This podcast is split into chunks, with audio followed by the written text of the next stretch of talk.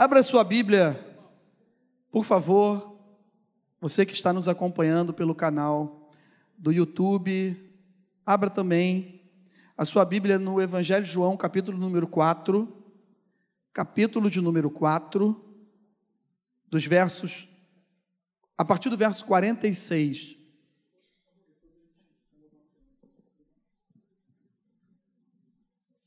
A partir do verso 46 do capítulo 4 do Evangelho de João, é um texto conhecido da igreja, aonde fala da cura do filho de um, de um oficial do rei.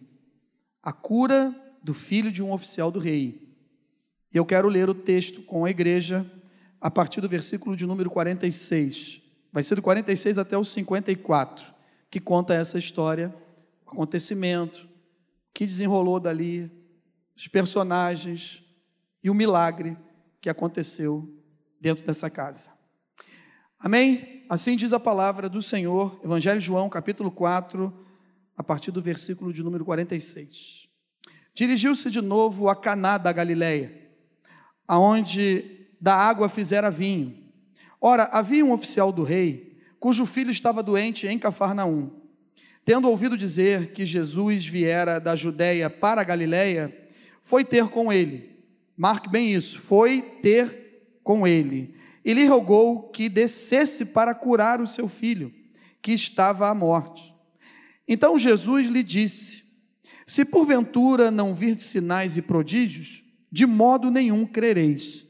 Rogou-lhe o oficial: Senhor, desce, antes que o meu filho morra. Vai, Disse-lhe Jesus: Teu filho vive. O homem creu na palavra de Jesus e partiu.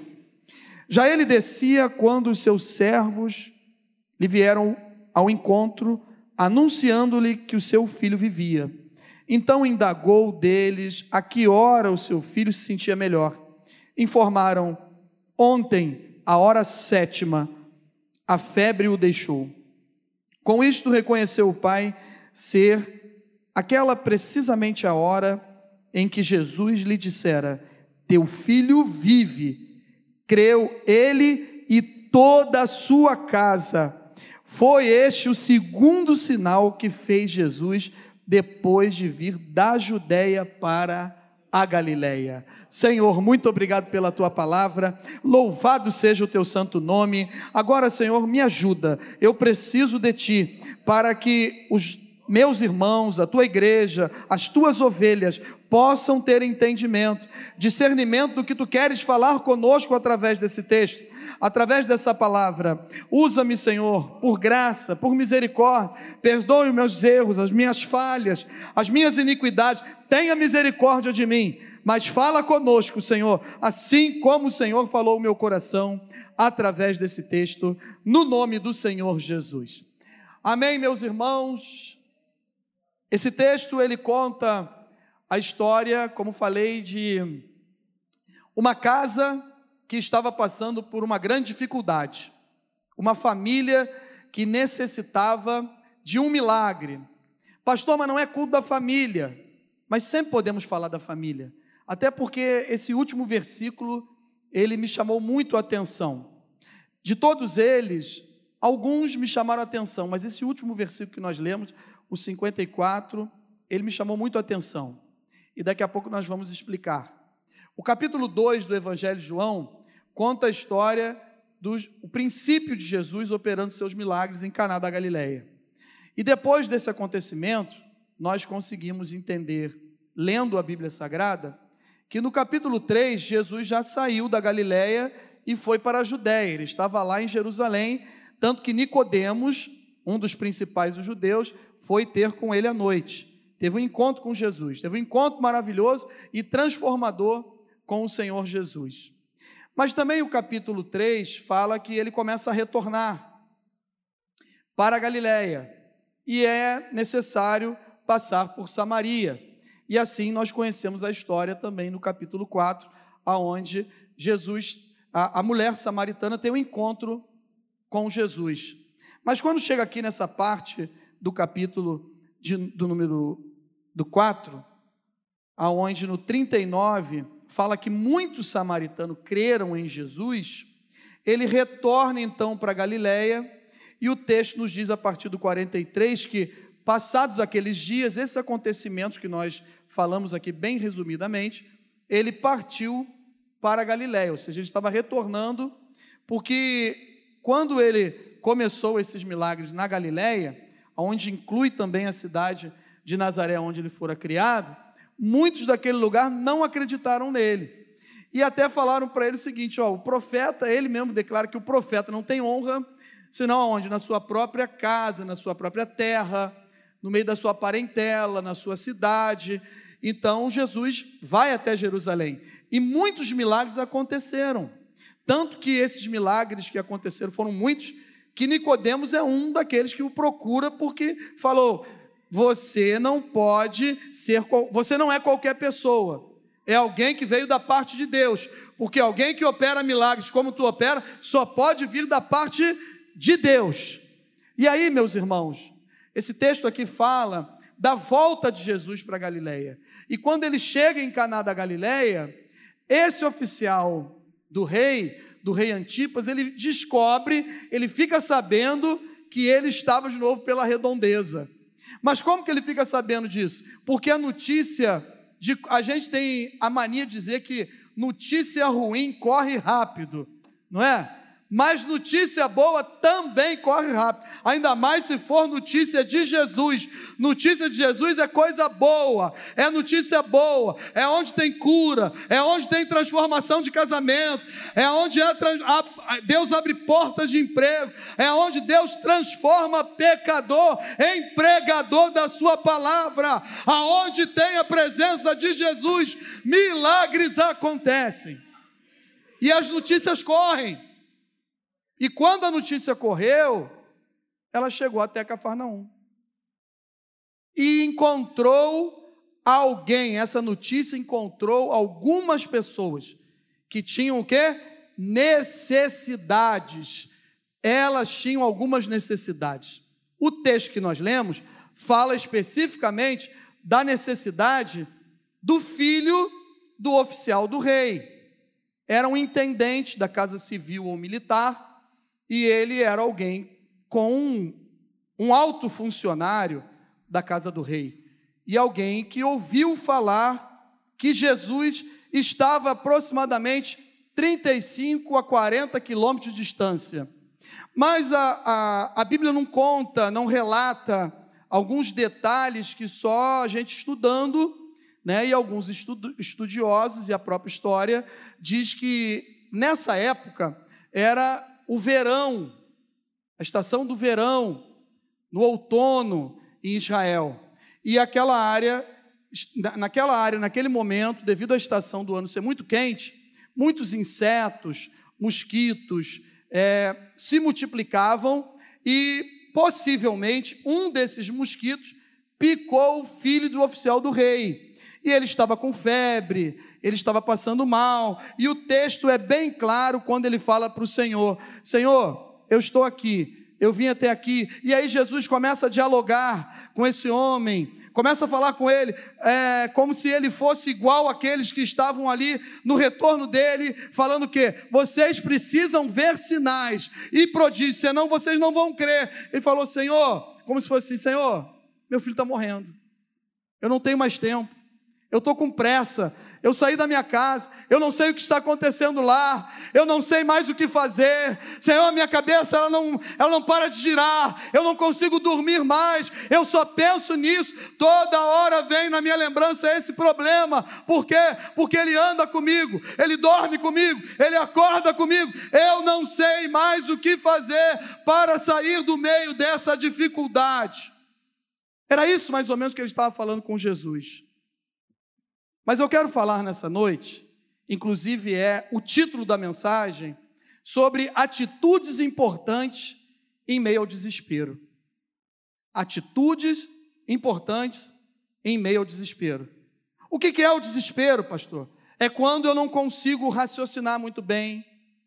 É quando aquela situação, o problema, a dificuldade, o que estamos enfrentando, não sai da nossa mente. E o inimigo das nossas almas, ele conhece as nossas fraquezas, as nossas limitações, ele tem investidas com as suas lanças malignas, inflamadas, para tentar nos matar, roubar e destruir a nossa alegria, a nossa fé, o nosso casamento, o nosso chamado, a nossa vida espiritual. Ele tem estratégias e ele começa a usar essas estratégias quando ele percebe que eu e você estamos muitas vezes na areia movediça, a gente não sai dali, a gente não consegue raciocinar. Falamos com um, falamos com outro e a gente não consegue sair daquilo. E eu aprendi uma coisa, irmãos, no decorrer dessa caminhada. Eu tenho uma sessão terapêutica.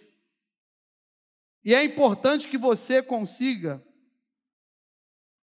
é, detectar, descobrir qual é a sua forma terapêutica, muitas vezes, de sair dessa situação, desse túnel que parece que não tem luz no fim dele, que você só enxerga a escuridão até o operar de Deus, até o momento que Deus vai fazer. E eu descobri o que, que é? Eu saio para trabalhar, pego o carro. Hoje, por exemplo, fui até Niterói fazer entrega. Passei em bom sucesso primeiro numa transportadora, peguei material e fui até Niterói. Vidros fechados, ar-condicionado ligado, para a glória de Deus, amém? Um carrinho mais ou menos, mas tem ar, irmãos, está tá dando para andar. Mas no louvor, no choro, na oração e no celular desligado, para ninguém perturbar, desculpa a expressão, mas um espaço terapêutico Abra esse momento com Jesus na sua vida, esteja sós com Deus, e aí, quando você souber, ó, tem maravilha chegando, tem coisas novas chegando, tem milagre de Deus chegando, parta para lá, não fique longe, vá na direção de Jesus. Ele descobriu ele ouviu falar e não perdeu tempo, talvez sete horas caminhando, ou cinco horas, cinco horas e meia, cavalgando, ele já estava lá em Caná da Galileia ele foi na direção de Jesus. Você nessa noite veio aqui aonde tem a presença de Jesus. Você escolheu a melhor parte. Você está tomando uma atitude em meio ao desespero, como esse oficial do rei. Ir na direção de Jesus, às vezes, meus irmãos, parece ser apenas litúrgico, mas não é. Eu posso, pastor, me ajoelhar em casa e ir na direção de Jesus, falar com Jesus. Nós entendemos que aqui, Jesus sendo 100% homem, mas 100% Deus, no seu ministério e terreno, que foi o que aconteceu aqui numa questão geográfica, saindo de um lugar e indo para outro, ele necessitava disso. Hoje eu e você não precisamos mais disso. O véu já se rasgou de alto a baixo, nós não precisamos de ajuda humana, não, nós temos um intermediário entre Deus e os homens. Cristo Jesus, o justo, o poderoso, o Senhor dos senhores, o Rei dos reis, aquele que cura, que salva, que liberta, aleluia, e transforma qualquer um que vai na sua direção. Então ele foi na direção de Jesus. Ele tomou uma atitude em meio ao desespero. E essa foi a primeira. Interessante que, às vezes, muitos ouvem falar o que está acontecendo na consagração, o que está acontecendo na escola bíblica, o que está acontecendo nos cultos de quinta-feira, o que Deus tem operado porque Ele é o mesmo ontem, hoje, será eternamente. Nos cultos de domingo, amém, irmãos? Deus tem operado maravilhas na nossa igreja, para a glória de Deus, no nome do Senhor Jesus. Nós ouvimos falar, mas às vezes não tomamos uma atitude. Muitos ouviram falar naquela região de Cafarnaum. Muitas outras pessoas acredito que também estavam o quê? Enfermas. Poderia ser uma peste, uma epidemia, Não sei. Uma pandemia? Não sei. O que eu sei é que a notícia chegou que Jesus estava bem próximo, mas o texto nos relata que ele foi ter com Jesus. Esteja aos pés do Senhor. Muitos ouviram falar, mas não foram até lá. E outra coisa, ele não se portou com seu cargo, quem ele era, o que iriam pensar dele. E muitas vezes nós somos assim. Não, eu não posso deixar saber como está o meu casamento, mas eu estou no lugar onde Jesus está. Eu tenho vergonha que saibam como estão os meus negócios, mas eu quero estar onde Jesus está. Muitas vezes eu tenho vergonha de falar que tem atrito dentro da minha casa, que tem algo que está quase morrendo dentro da minha casa.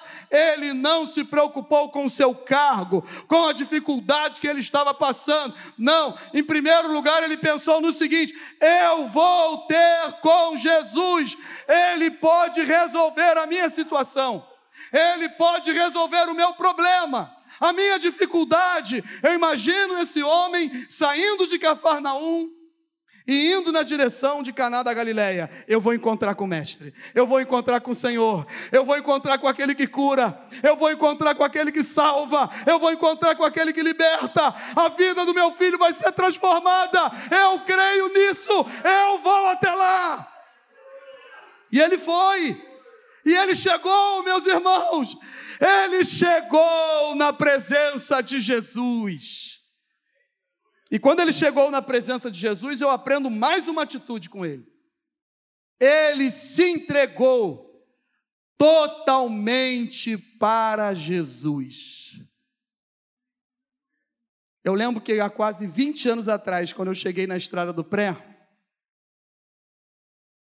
eu comecei a frequentar os cultos. Domingo de manhã, domingo à noite, terça-feira, quinta, reunião dos homens, segunda-feira. Eu estava lá buscando, clamando, e a Mary não queria ir para a igreja. Até que teve um mistério lá de um chá das mães, dia das mães. Muitos aqui conhecem a história. E a pastora Meire era a preletora. E quando a pessoa não quer ir no lugar, ela fica enrolando, se arruma devagar, Olha os homens tudo me olhando agora. Vocês já perceberam, estão entendendo o mistério, né? E aí eu olhando no relógio, falei, eu tenho que servir, eu de preto e branco, falei, rapaz, eu vou ser garçom, e a minha esposa está enrolando, ela não quer ir. Ela não queria ir para a igreja. Quando ela chegou na igreja, não tinha mais lugar. Também demorou. Depois a gente resolve isso, Mary. Agora o YouTube está sabendo, a igreja é quase que toda. Mas pode, né, Mary? É para a glória de Deus, né? E aí o que aconteceu? Só tinha uma vaguinha. Aonde? Na mesa da pastora Meire e das esposas de pastores que ali estavam. E aí colocaram a Mary lá. Fica aqui. Senta aqui. Aí perguntaram para Mary: quem é o teu marido? Ela falou: aquele ali é o que está ajudando a servir. O Rodrigo, ele está na classe de batismo. Ele está aqui aos domingos, ele está aqui na terça, ele está na quinta, ele está na reunião dos homens. O Rodrigo está pedindo pelo casamento dele. Está acontecendo alguma coisa, minha irmã? O que está acontecendo? Não, eu não quero nem me batizar. Você tem que se batizar com seu marido. Deus tem uma obra na vida de vocês. Quando nós saímos daquele chá na, no caminho, ela falou assim: ó, eu domingo já estou na classe de batismo com você. E aí nós fomos para a classe de batismo. Sabe o que eu quero dizer com isso? Se entregue totalmente para Jesus. Eu pedi a oração na reunião dos homens, eu ia à frente na quinta-feira, eu pedi oração para os diáconos, eu pedia para os pastores, eu fui fazendo amizade, e cada um que chegava perto de mim, eu falava, clama pelo meu casamento. Mas o que está acontecendo? Eu fui o canalha, mas Deus vai restaurar, Deus vai mudar a minha história, Deus está me transformando e vai transformar meu casamento. Me ajuda em oração e se entregue, meu irmão, se entregue, se entregue para Jesus. Jesus. Deixa tudo na mão dele. Fale para ele, Senhor, tem algo que eu não consigo mais resolver. É isso que ele falou para ele. Senhor, eu saí lá da minha casa, o meu filho está morrendo, eu não posso perder tempo. Senhor, me ajuda, socorro, Senhor. Peça socorro, se entregando aos pés da cruz, aleluia. Não fique com vergonha. Então, pastor, eu saio contando da minha vida para todo mundo. Não, eu dei um testemunho e comigo deu certo, mas se entregue para Jesus. Tem alguém que você pode contar. Escolha quem você vai conversar, mas se entregue totalmente. Fale a verdade. As minhas forças já foram embora. Tem algo que já está morrendo aqui dentro. Nós não conseguimos mais resolver. Só o Senhor pode resolver essa questão que está na sua mente e na minha mente agora. Só Ele. E eu e você já sabemos disso. Então, eu tenho que ir na direção dele. Eu tenho que me entregar a Ele. E o que mais eu tenho que fazer? Só estou copiando atitudes, aprendendo. Eu preciso ouvir a palavra de Jesus. E como que eu ouço a palavra de Jesus? Aqui ele estava de frente para o Deus Todo-Poderoso, Criador dos céus e da terra, o Verbo que se fez carne e habitou entre nós, estava diante dele, conversando com ele, e ele, mesmo com a sua dificuldade, ele parou para ouvir Jesus. Meus irmãos, por que, que eu e você passamos por tantas dificuldades? Por que, que às vezes a, a alma dói? Já viu quando dói lá dentro do coração? É ferida da alma. É algo que você não consegue explicar. Você procura um filme para ver e não passa. Vê um jogo de futebol, fica desesperado até meia-noite, teu time ganha no, nos pênaltis, na parte intercalada já, mas não resolve. Resolve na hora, mas não resolve. E vem aquela preocupação vem aquela angústia, e você não consegue remir o tempo, não consegue administrar, não consegue se organizar, mas quando você prioriza ouvir a palavra de Deus, ler a palavra de Deus, estudar a palavra de Deus, essa dor começa a sair, esse medo começa a ir embora, porque eu começo a me envolver com a palavra de Deus. Eu começo a crer na palavra de Deus, ouvir a palavra de Deus. E eu e você nos, nos envolvemos com tantas coisas. Eu costumo dizer que eu aprendi algo nessa caminhada, algumas coisas, né, e algo específico assim nesse sentido que eu vou falar agora, essa caminhada com Jesus. Eu nunca programei a minha semana. Que isso, pastor? A gente vai se escandalizar agora. Não. Eu sempre priorizei. Depois do, do IBM, três anos depois do IBM, eu sempre priorizei. Quinta, domingo de manhã e domingo à noite. Só se eu estiver enfermo ou se não der tempo para chegar por causa do trabalho. Depois, os outros dias, eu programo a minha semana. E a gente percebe que as coisas estão se invertendo, para nossa tristeza. A igreja do Senhor somos nós, amém? Nós estamos programando a nossa semana e o que sobra, a gente encaixa um culto ou outro para a adoração de Deus. Mas quando nós temos essa leitura da palavra, quando a gente começa a separar um estudo, um momento para se alimentar, para ouvir a voz de Deus, para estar na reunião, ouvindo aquilo que Deus está falando, pela misericórdia, pela graça do Senhor, nós não somos merecedores de tanto alimento, de tanta bênção que sai aqui desse púlpito para a glória de Deus. Qualquer pessoa que sobe aqui, Deus tem falado conosco, Deus tem abençoado a nossa vida. Isso é palavra de Deus, isso é parar para ouvir Jesus.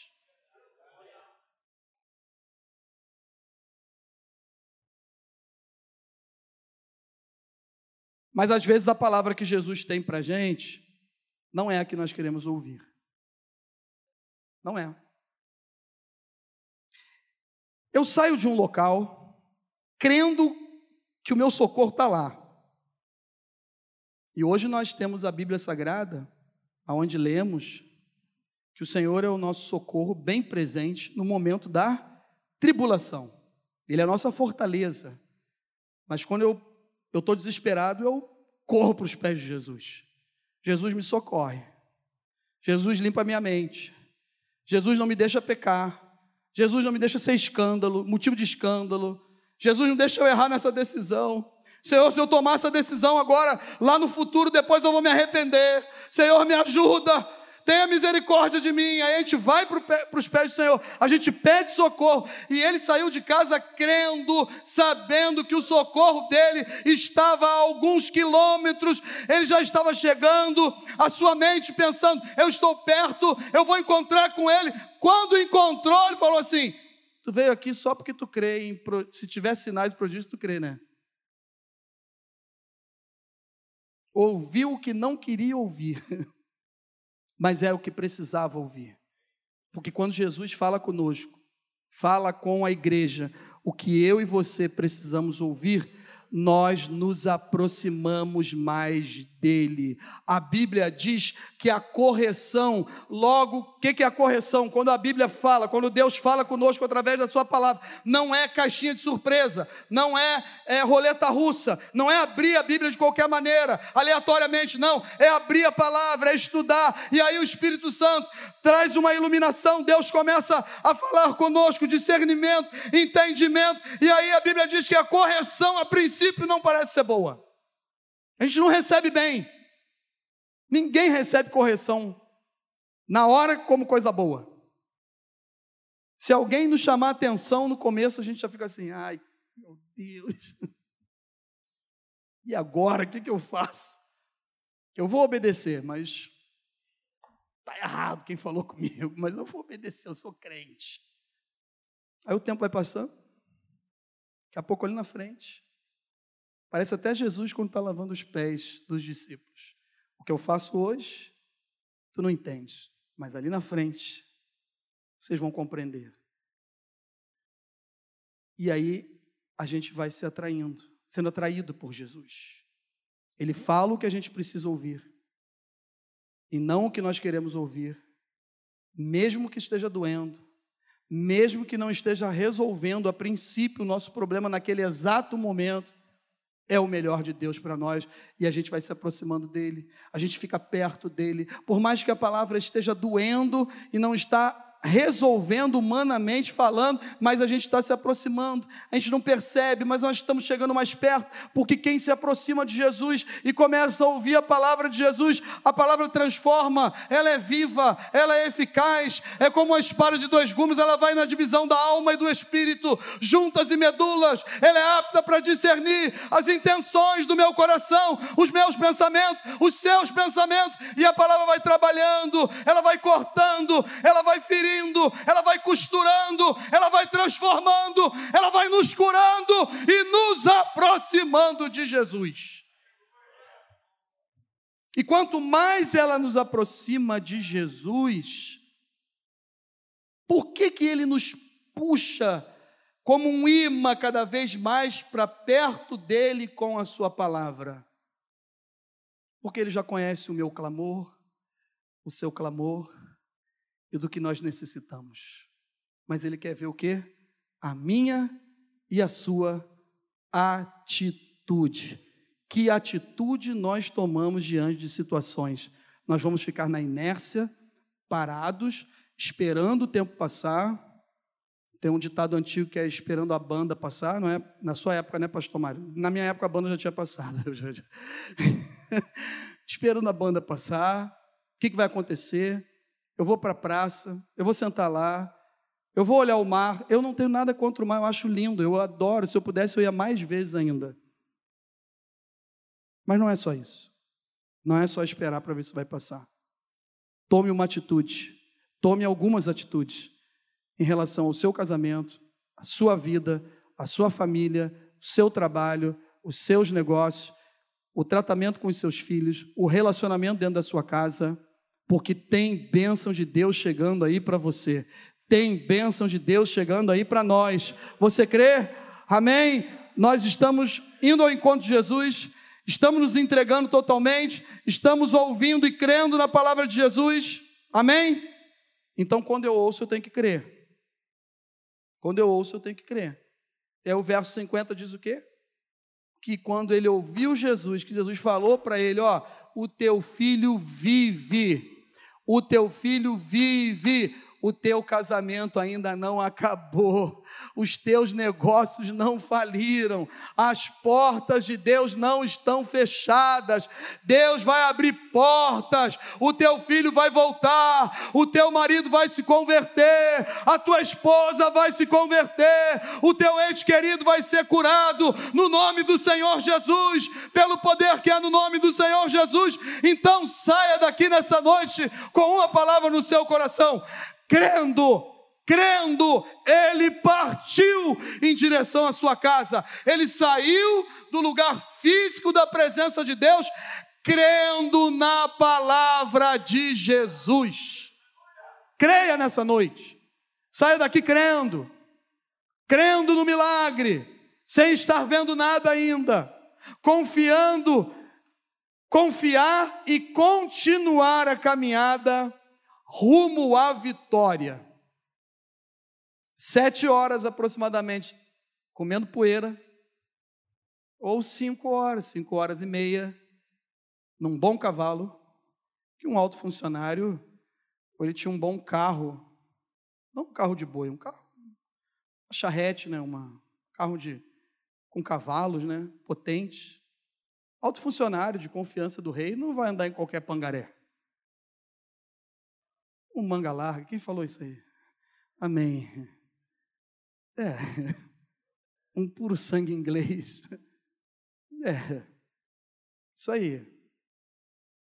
Mas ele foi caminhando ou cavalgando, crendo, comendo poeira, crendo, esperando chegar em casa e pegar tudo transformado, porque ele encontrou com o dono do universo ele encontrou com o Senhor dos Senhores. Ele teve um encontro com Jesus de Nazaré. Não é qualquer pessoa. Não. Existe, não existe nenhum nome, nem no céu, nem na terra, nem debaixo da terra, que nós possamos ser salvos. É o nome que está acima de todo o nome, o nome de Jesus de Nazaré. É esse que você foi ao encontro dele já tem um tempo. É esse que você pode ter um encontro com Ele nessa noite. É esse que está aqui que você pode renovar esse encontro com Ele, se entregar totalmente para Ele. Amém? Ouvir a palavra dEle e crer na palavra dEle. Ele nos dá um exemplo de fé que é difícil encontrar na Bíblia Sagrada. Tem algumas histórias de fé. Tem histórias. Mulher cananeia. Tem histórias e aí, se a gente começar a relatar, a gente vai ver vários exemplos de fé. Mas esse aqui, meus irmãos, que coisa linda. A fé é o que? É a certeza das coisas que se esperam, não é isso? E a convicção dos fatos que ainda não se veem. Então é algo que eu estou esperando. Você está esperando algo de Deus, mas nós não estamos vendo. Mas é fé eu creio que vai acontecer. Enquanto eu estiver esperando, eu vou continuar caminhando. Eu volto para minha casa e talvez eu não veja a diferença ainda. Eu volto mais uma vez e não vi ainda. Eu volto mais uma vez e não vi ainda. Não é o caso aqui desse texto. Estou falando agora da nossa vida, para nossa aplicação. Mas tem uma coisa que tem uma notícia boa nessa noite aqui tem. É para você, é para nós, é para servo de Deus. Se coloque em pé no nome do Senhor Jesus. É para servo de Deus. Quando você menos esperar, alguém vai chegar e vai te dar uma boa notícia. E vai falar: ó, aconteceu. E você vai glorificar, vai exaltar o nome do Senhor. Não procure saber quando que foi. Pode ter sido nesse culto, pode ter sido em outro culto, pode ser que seja num culto daqui uma semana. Se você crer, se creres, verás a glória de Deus. Vamos ficar em pé. Sem fé é impossível agradar a Deus. Ministério de louvor, vem para cá. Aleluia. Acreditar que o problema que você deixou na sua casa já pode ter sido resolvido através da palavra de Deus. Quando saiu a palavra de Deus, a ordem da, da vitória, o milagre aconteceu. Então a data, o dia, a hora marcada da festa, do churrasco na cobertura da cachamorra, aí já é outra história. Já é outra história. Gostaram dessa, né? Na, na cobertura da cachamorra. Isso já é outra história. Mas que vai acontecer, vai acontecer. Você crê? Olha que coisa linda. Quando ele chega em casa, nem chegou. Os servos já saíram ao seu encontro. E falaram com ele assim: Ó, o teu filho vive. O milagre aconteceu. E ele perguntou: Que horas foi isso? Ontem, por volta da hora sétima. Interessante que por volta de a ida até o encontro de Jesus, ele é muito mais rápido às vezes. Preste atenção nisso. A ida ao encontro de Jesus, ele é muito mais rápido. E se a gente tiver fé, não, não precisa se preocupar com o tempo que vai demorar para acontecer a sua vitória. Amém? O judeu, ele conta o dia de seis, sete horas da manhã até seis, sete horas da noite, quando o sol está se pondo. Então ele caminhou, cavalgou algumas horas, parou, acredito assim, dormiu, passou a noite, porque ele não ia ficar andando no escuro, ainda mais sendo um alto funcionário da casa real. Acordou no outro dia bem cedo, saiu e quem sabe cavalgou, andou mais uma ou duas horas. E quando ele encontrou, quando encontrou, encontraram com ele os seus funcionários da sua casa, ele perguntou logo: ele vive? Vive, já está curado. A febre já foi embora. Mas que hora aconteceu isso? Tinha sido um dia antes, aproximadamente, eu acredito dessa forma. Eu estou conjecturando no momento exato que Jesus liberou a palavra de vitória. Jesus está liberando palavras de vitórias para vocês aqui nessa noite. E olha o mistério. Em Caná da Galiléia, ele deu princípios num casamento aos seus milagres. Foi para Jerusalém, fez milagres. Passou por Samaria, operou muitos milagres. Muitos samaritanos creram nele. Mas quando ele retorna para Caná da Galileia, mais uma vez, tem uma família lá que é abençoada. E o segundo milagre em Caná da Galileia foi em uma família. Dizem que esse alto funcionário é Cusa, marido de Joana. E Joana foi uma das que providenciou, abençoou o ministério do Senhor Jesus. Uma das mulheres que abençoava o ministério do Senhor Jesus. E a Bíblia diz que ele e toda a sua casa creu no milagre. Depois desse milagre, sabe o que, eles fizeram? Vamos trabalhar para Jesus. Eu não tenho tempo, mas eu posso ser um mantenedor. Vai você, anda com esse Salvador. Eu conheci ele, ele faz milagre. E agora nós vamos abençoar o ministério dele. Eu vou liberar uma verba. Vai lá, minha esposa, trabalha, faz a obra. Quando eu puder, eu vou. E essa família foi transformada.